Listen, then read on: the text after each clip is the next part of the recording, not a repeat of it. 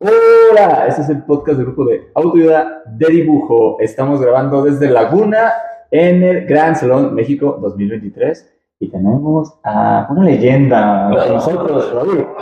Tenemos a Manuel Bueno Botello.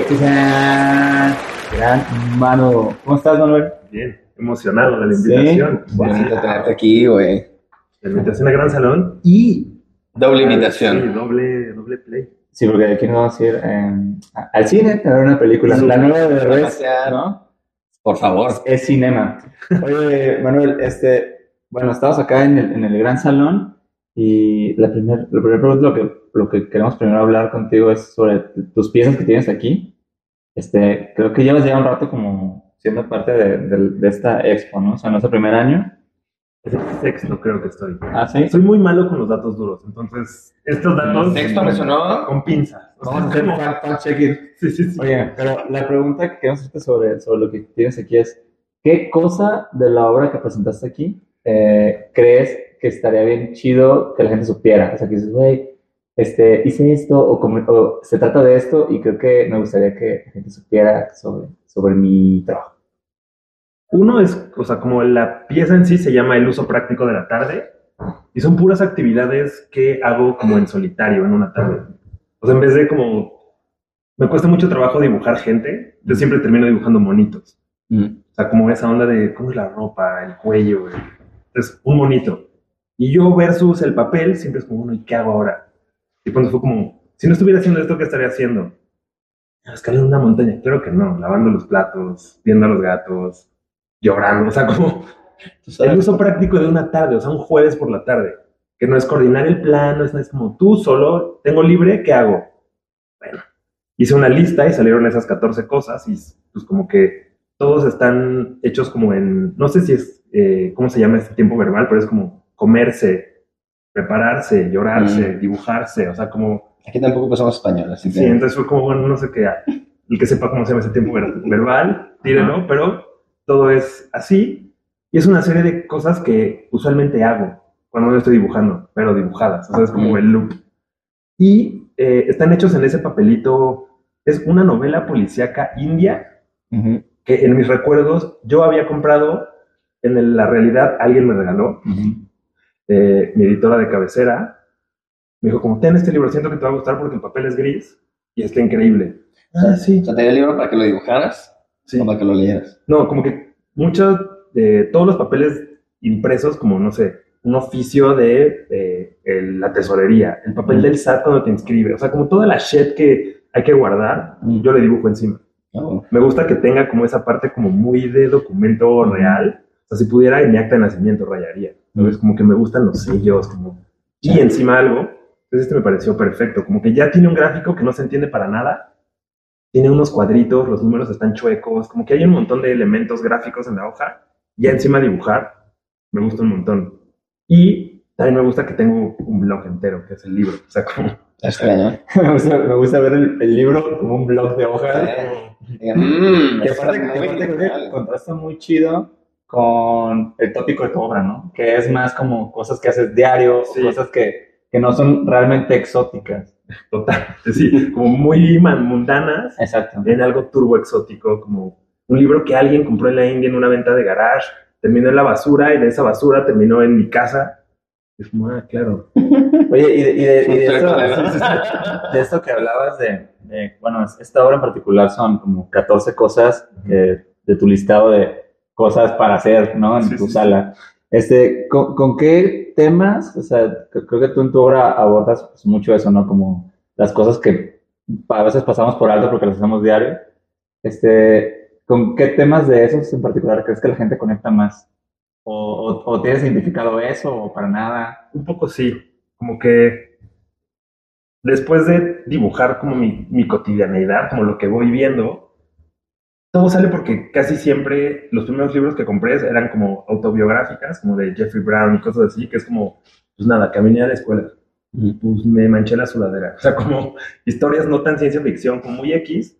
Eso lo pasé a mi propia vida y de pronto descubrir que en mi propia vida hay como esas cosas como muy comunes que llaman la atención por genéricas. O sea, a lo mejor como lavar los trastes pues sí, medio que todos, pero no lo quieres en tu pared, no es como, eh, soy un lavador de trastes pro. Seguro hay gente que tiene esto. Sí, o sea, como los guantes enmarcados, algo así, pero digamos como que hay cosas que se pueden como romantizar más o que hacen más interesante la casa de alguien. Y detecté que el café, los gatos y a veces llorar o como esta depresión, como de estar ahí hongueado, hacen ese clic. Como cuando dibujo cafeteras o cosas que tienen que ver con el café, no miles de likes, pero arriba de dos likes en mi Instagram. Es como, 3.5 likes. Güey, ¿Qué tiene pasó? La primera? 22 likes. Güey, ya esto está. Un montón de gente le gustó este del café. Y el que está como yo viendo un vagabundo, un like. Dos likes. Ah, bueno, no mames. Gatos, ese sí rebasa el café. Gatos está por arriba Gatos, del wow. café, sí. Y tú tienes dos. Dos gatos. Si me están viendo, Un saludo. Y que están tomando café. sí. Oye, oye, Manuel, ¿y crees que aparte este, esos tópicos también se trasladan a, a que es obra que se vende más o se mueva más rápido? Creo que sí, 100%. O sea, ahorita había uno de café y uno de gatos y llegué y ya estaban vendidos. Ujú. El de llorar tardó. El de bañarse, nadie. El de ver el cel. Bañarse, no lo sobre todo si es un autorretrato. Sí, sí, sí. Café sucio arriba. Sí, como que había uno de té y la gente era como. ¿Y no tienes de café? Pero, me gusta esta idea de que, o sea, creo que este muestrario te está sirviendo casi como una especie de, de detectar De como, de mercado. sí, como, como áreas de oportunidad en lo que sí, estás sí. haciendo. Oye, y ahorita que llevas justo seis, falta el fact-checking, este, Gran Salones México, pero bueno, fuera de eso y otras experiencias que has tenido, que es algo que para alguien que apenas le estaría entrando al mundo de, o sea, que ya hace gráfica, pero que apenas se va a meter a vender en galería, a vender en exposiciones, que es algo que, que te hubiera gustado saber de ese tema específico sobre la venta. un poco que la galería me diera que, no sé si aquí en Gran Salón de Menos Maru es muy abierta y muy como esto cuesta en las piezas, este es el rango, y eh, entender que el rango muchas veces responde medio al nombre, trayectoria, ahora también likes, como todo eso, ese panorama me hubiera ayudado un montón, o sea, como acercarme, hola, yo tengo dos followers, cinco semanas dibujando, O sea, ¿crees, crees que, que le entraste en el mundo como muy inocente, así? Sí, y de pronto entré y era como, ¿cuánto cuesta ese dibujo? 50 pesos, porque a mí me costó cero pesos hacerlo, Ujú. ¿sabes? Sin entender que la ida al me ha costado varo, que había un montón de cosas como que ya me habían costado, como el costo de producción, para mí era gratis porque pues, me la pasé bien. Claro.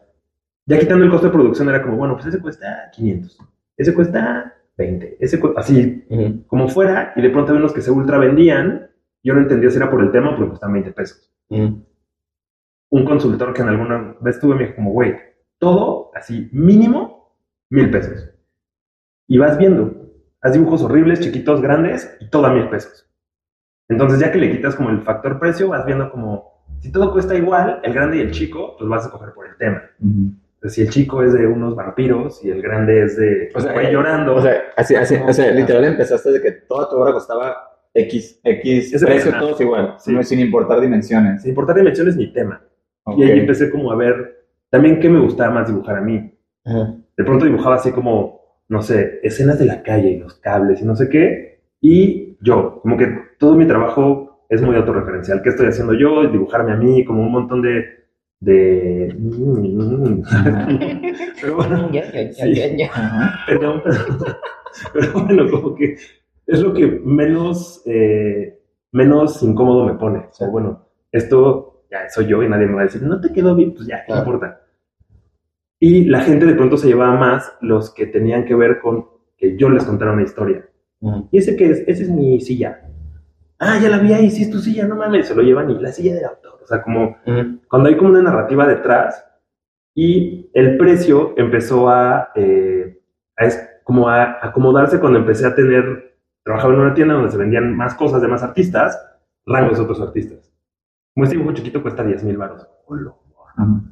Bueno, ahí está. Llegaba alguien, ¿cuánto cuesta este de bla? 10 mil. No, me lo llevo. Y era como, güey, algo de chiquito de 10 mil se puede vender. Veía el Instagram, es como, ah, bueno, es medio celebrity Sí. estaba barato aquí. Entonces, ese tipo como de rango, como de ranqueo, fue como, ah, ok. Y pues de marco de referencia, ¿no? O sea, como lo que dices, como Si no tienes un marco, pues sí, tu marco de referencia es el, tu, el de que vendiste de 20 pesos y el de 100, ¿no? Sí, como, güey, me está yendo cabrón porque vendí todos a 20 baros. ¿Cuánto ganaste? Pues sí, 100 baros. ah, y la ida al Lumen, ¿cuánto te gastaste? 500. Güey, pues saliste perdiendo, ¿no? O sea, como... Fue una, fue una ida al lumen muy cara. Sí. como... Oye, y, y ahorita que, que hablaste de eso, porque creo que como artista cuesta mucho como, como ese seguimiento o como acercarte a alguien que parece interesado en tu obra, ¿no? Este, tú como que abordas de alguna forma a las personas que, como que, oye, te mandaron un mensajito o estás en, por ejemplo, aquí en Gran Salón, ¿no? Que puede ser que veas que alguien incluso está viendo tu obra y parece interesado. Sí. O solo te alejas y dejas que pas- la magia suceda de alguna forma. Está buena, ¿verdad? De- depende, depende mucho. Justo ahorita te contaba que me tuve que crear un seudónimo, Ujú. un alter ego, para acercarme a hablar de mi trabajo sin tener pena. Porque al principio era como, no se podía vender la obra de los demás. Decían, pinche artistota, gigante, Ciudad de México, egresado de Bla, top. Y llegaban a mi cuadro y era como, y te cuesta 20. sí, o sea, como que me daba esa onda de, ¿cómo voy a decir? Pero está cabrón porque creo que pasa mucho, ¿no? Claro. ¿Quién es? Pues yo. O sea, es como, ¿cómo terminas diciendo que eres verguísima? O que está increíble que te compren el trabajo. Y me ayudó a abordar, contar la historia del cuadro. No tanto hablar de mí, sino este papel indio lo conseguí no sé dónde y está increíble. Y esas son actividades que hago en vez de como tener la otra cosa de, no, viene en su vida este artista y ha trabajado con bla. O sea, en vez de tirar currículum, tirar narrativa. Y eso me ayudó como a acercarme a mi obra y poder acercarme a hablar con alguien que la está viendo, que está interesado. Soy muy malo cuando, por ejemplo, me escriben como, vi esta madre en tal tienda, tuyo. Queremos comprarte uno y estamos en California. Oh, puta, ¿qué? ¿Cómo? ¿Qué hago? O sea, como, gracias. Eh, güey, ¿por qué no lo compraste en esa? ¿Cuándo lo viste? ¿Cuándo lo viste? ¿Yo qué voy a hacer? ¿Cómo te lo voy a mandar? ¿Cuánto- ¿Cómo me vas a pagar? O sea, como que se me, se me traba mucho el trámite Sí. en yo hacer la transacción. Mm. Si alguien me está haciendo la transacción, sí puedo como, y es el sí es el café y es el té, y hablar con algún Sí. random que esté viendo los cuadros. Pero si además yo tengo que llevar a cabo la transacción, Ujú. me, o sea, así me cuesta un montón de trabajo. ¿Y te ha tocado así mandar cosas bien lejos? O sea, porque creo que es un... o sea, si te da miedo mandar prints, ¿no? Como de papel, mandar como una obra marcada con vidrio, como es una... Pánico. Sí, está cabrón. Solo lo he hecho dos veces y las dos veces ha llegado como, it's broken, man, y es como, Ya no más. sí, es como, te lo mando sin vidrio, o sea, te mando la maderita y así tú ve a tu librería o Oakland y ahí lo, o sea, les llevas ese pedo y que te lo enmarquen ahí, no sé. Como que me cuesta mucho trabajo esa gestión. Ujú. Me gusta hablar de la obra y así. Y regresando a la otra, si veo a alguien viéndola y parece como que va a ser accesible, sí me acerco. Si más bien está como solo ahí viéndola y teniendo un momento, me voy. Y eso de enviar sí me da mucho pánico. Si alguien está viendo esto y quiere ser mi gestor, o sea, quiere ser mi, mi Sí, sí, sí, sí, falta alguien que, mío. Oye, Nas, bueno, para, para medio cerrar, te tengo una pregunta que quería hacerte. Este, ¿qué, ¿qué cosa? Porque justo ahorita estás hablando como que fue un proceso, ¿no? O sea, empezaste viendo cosas como que las vendías como te fluía y a veces no, y empezaste a ver como otra gente haciendo cosas. Este, ¿qué fue algo que crees que en el pasado te detuvo de, de, de hacer arte o de dibujar y que con el tiempo te has dado cuenta que, güey, eso fue una tontera que me ha detenido? Mi formación de diseño gráfico. ¿No? 100%. Como que en la escuela todas las bases de diseño gráfico eran muy ser diseñador Ujú. y la ilustración estaba vista como una maña que, ok, tienes el talento, pero eso no es diseño. Ojo, Manuel, eso no es diseño. Diseñar es retícula, seleccionar las fuentes, tamaños, que reduzca, que como un montón de reglas. Y yo me venía fácil dibujar. Y resolvía un póster con 90% dibujo y un textucho ahí como... Me decían, o sea, está bien, pero eso no es diseño gráfico. Entonces, a base de tanto que me decían sí, pero no, como que lo disocié. Como que Bruno Díaz y Batman, siempre pienso en esa analogía. O sea, Bruno Díaz es el diseñador y es el que va a las beneficencias, está de traje y lo ubicas. Y me tardé mucho en salir del closet o en más bien salir de justiciero porque era como, no, o sea, estos dibujos son para mí y no es diseño. Y como no soy artista y como, es, como que me dejé llevar por el chiquimundo de ya eres diseñador y ya te ubican como diseñador. El dibujo es lo que le das a tu familia en Navidad cuando no tienes para comprar regalos. A veces es como, te hice un dibujo, como te hice. Eras, como, eras Batman en la Batico así parado sin salir. sí, yo practicando así. Ya, ya. Y como que a raíz de que me decía, está increíble, o véndemelo, no, te lo regalo, Ven, te lo regalo, te lo regalo. Después de regalar un montón, de pronto fue como, bueno, y si vendo uno, Mm. igual alguien que no quiera, para que no me dé ese cent, a un random, alguien que no conozca, Mm. que sea dinero ajeno. Y empecé así, como que ahorita ya los incorporé un poco más, podría decir que ya es como más linterna verde, que ya le ves la cara y sabes que ah, ese güey además tiene el poder. Mm. Como que es, ya los junté, y ahora en diseño gráfico hago mucha ilustración. Como que ya logré como compaginar esos mundos, pero lo que más me detuvo fue ese como pensar que eran Sí, es- es- esas vocecitas de tus maestros de no, eso no es diseño. Qué chido que dibujes, pero eso no es Sí, diseño. qué bonito, pero... No, Sí, justo, qué bonito, pero Nelson. Y, y ya, para cerrar, ahora sí, para cerrar.